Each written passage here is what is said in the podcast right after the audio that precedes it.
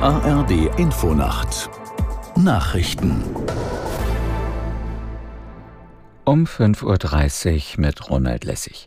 Das Getreideabkommen zwischen der Ukraine und Russland ist nach fast einem Jahr offiziell ausgelaufen. Es hatte den Export von Getreide aus der Ukraine über das Schwarze Meer trotz des Krieges geregelt. Russland hatte es gestern abgelehnt, das Abkommen zu verlängern. Moskau verlangt unter anderem, dass der Westen Exportbeschränkungen für russische Lebensmittel und russischen Dünger aufhebt. Erst dann könne das Getreideabkommen verlängert werden. Westliche Staaten haben Russland wegen des Schrittes scharf kritisiert.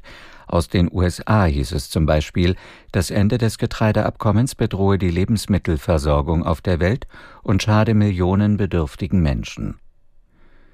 Präsident Putin hat der Ukraine militärische Vergeltung für einen Angriff auf die Brücke zur Krim angedroht.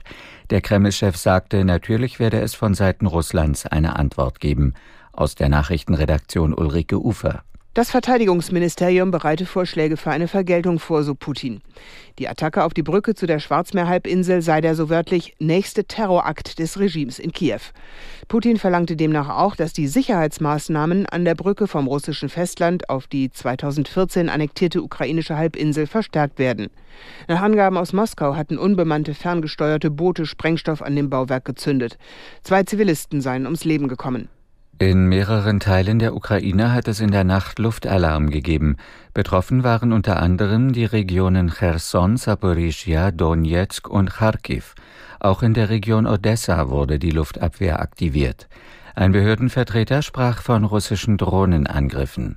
Die Bevölkerung wurde dazu aufgerufen, in Schutzräumen zu bleiben. Die Hafenstadt Odessa hat eine große Bedeutung für das ausgelaufene Getreideabkommen.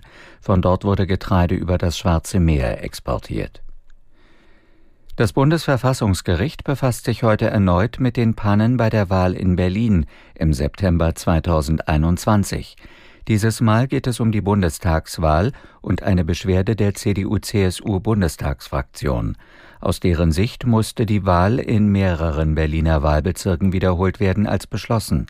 Bei der Bundestagswahl im September 2021 kam es in vielen Berliner Stimmlokalen wegen fehlender oder falscher Stimmzettel zur zeitweisen Schließung von Wahlräumen.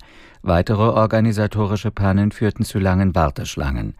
Die ebenfalls durchgeführte Wahl des Berliner Abgeordnetenhauses musste deshalb komplett wiederholt werden. Das Wetter in Deutschland. Tagsüber oft sonnig, im Süden einzelne Schauer bei 22 bis 28 Grad. Am Mittwoch Sonne, Wolken und zwischendurch gewittrige Schauerwetter, 22 bis 27 Grad und am Donnerstag mehr Sonne als Wolken, 22 bis 26 Grad. Das waren die